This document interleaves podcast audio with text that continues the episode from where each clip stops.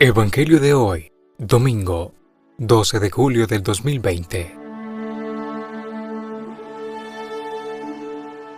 Proclamación del Santo Evangelio según San Mateo.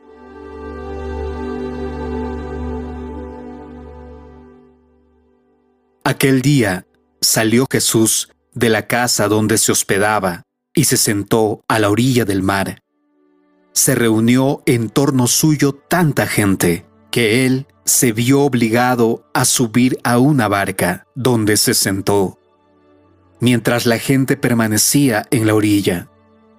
Entonces Jesús les habló de muchas cosas en parábolas y les dijo, Una vez salió un sembrador a sembrar, y al ir arrojando la semilla, unos granos cayeron a lo largo del camino. Vinieron los pájaros y se lo comieron.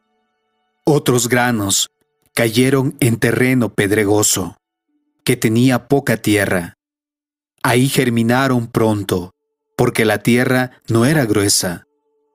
Pero cuando subió el sol, los brotes se marchitaron, y como no tenían raíces, se secaron. Otros cayeron entre espinos, y cuando los espinos crecieron, sofocaron las plantitas. Otros granos cayeron en tierra buena, y dieron fruto, unos ciento por uno, otros sesenta, y otros treinta. El que tenga oídos, que oiga. Después se le acercaron sus discípulos y le preguntaron, ¿por qué les hablas en parábolas? Él les respondió, A ustedes se les ha concedido conocer los misterios del reino de los cielos, pero a ellos no. Al que tiene, se le dará más, y nadará en la abundancia, pero al que tiene poco, aún eso poco se le quitará. Por eso les hablo en parábolas porque viendo no ven y oyendo no oyen ni entienden. En ellos se cumple aquella profecía de Isaías que dice, Oirán una y otra vez, y no entenderán. Mirarán y volverán a mirar, pero no verán, porque este pueblo ha endurecido su corazón, ha cerrado sus ojos y tapado sus oídos con el fin de no ver con los ojos, ni oír con los oídos, ni comprender con el corazón, porque no quieren convertirse, ni que yo los salve. Pero dichosos ustedes, porque sus ojos ven y sus oídos oyen.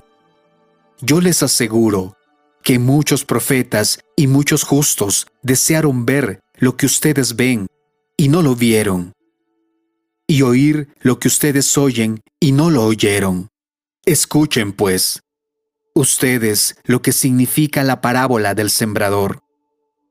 A todo hombre que oye la palabra del reino y no le entiende, le llega el diablo y le arrebata lo sembrado en su corazón. Esto es lo que significan los granos que cayeron a lo largo del camino. Lo sembrado sobre terreno pedregoso significa al que oye la palabra y la acepta inmediatamente con alegría, pero como es inconstante, no la deja echar raíces y apenas le viene una tribulación o una persecución por causa de la palabra, sucumbe. Lo sembrado entre los espinos representa a aquel que oye la palabra pero las preocupaciones de la vida y la seducción de las riquezas la sofocan y queda sin fruto. En cambio, lo sembrado en tierra buena representa a quienes oyen la palabra, la entienden y dan fruto. Unos el ciento por uno, otros el sesenta y otros el treinta. Palabra del Señor. Gloria a ti, Señor Jesús.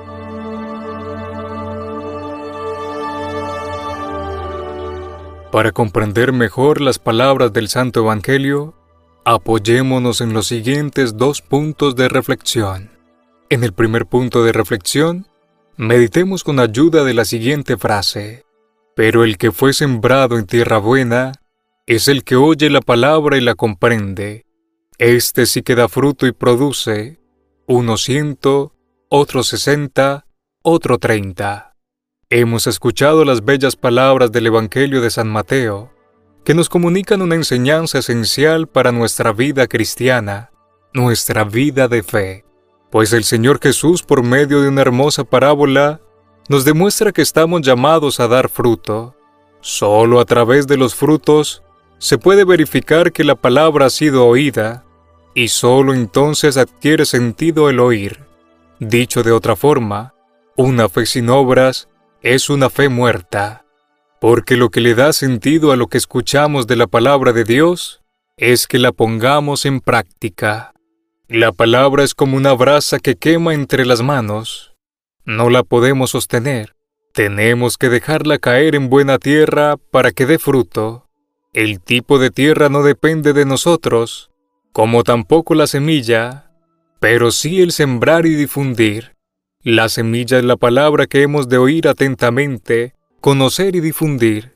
Tenemos que desarrollar esta misión, haciéndonos partícipes de este modo de la misión de Cristo. El fruto que den nuestros hermanos será nuestro propio fruto.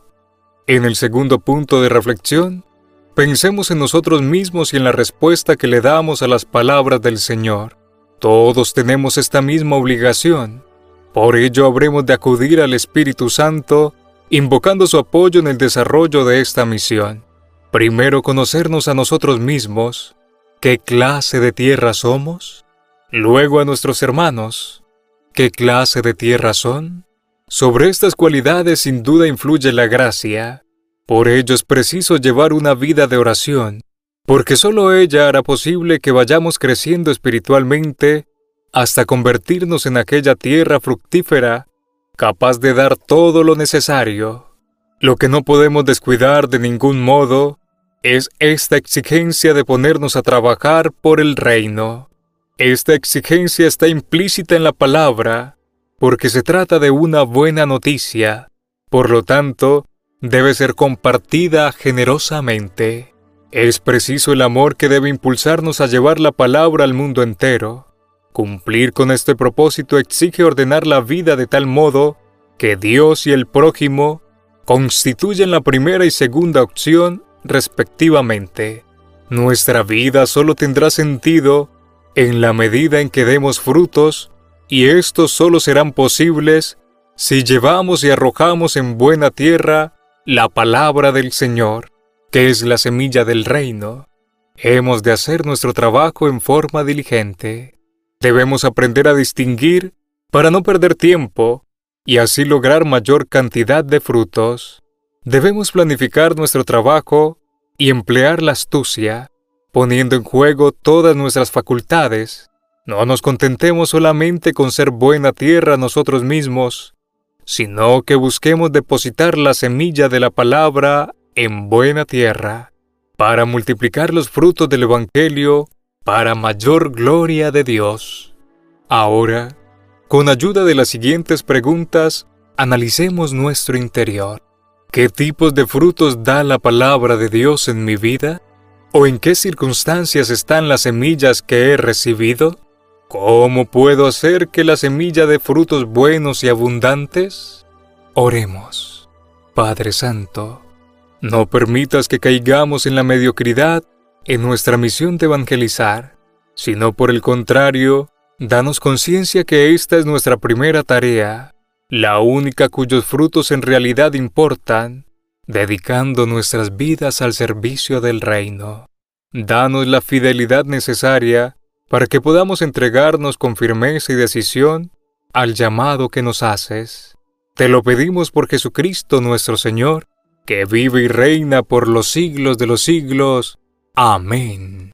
Que el Señor te bendiga abundantemente en este día, en el nombre del Padre, del Hijo y del Espíritu Santo. Amén.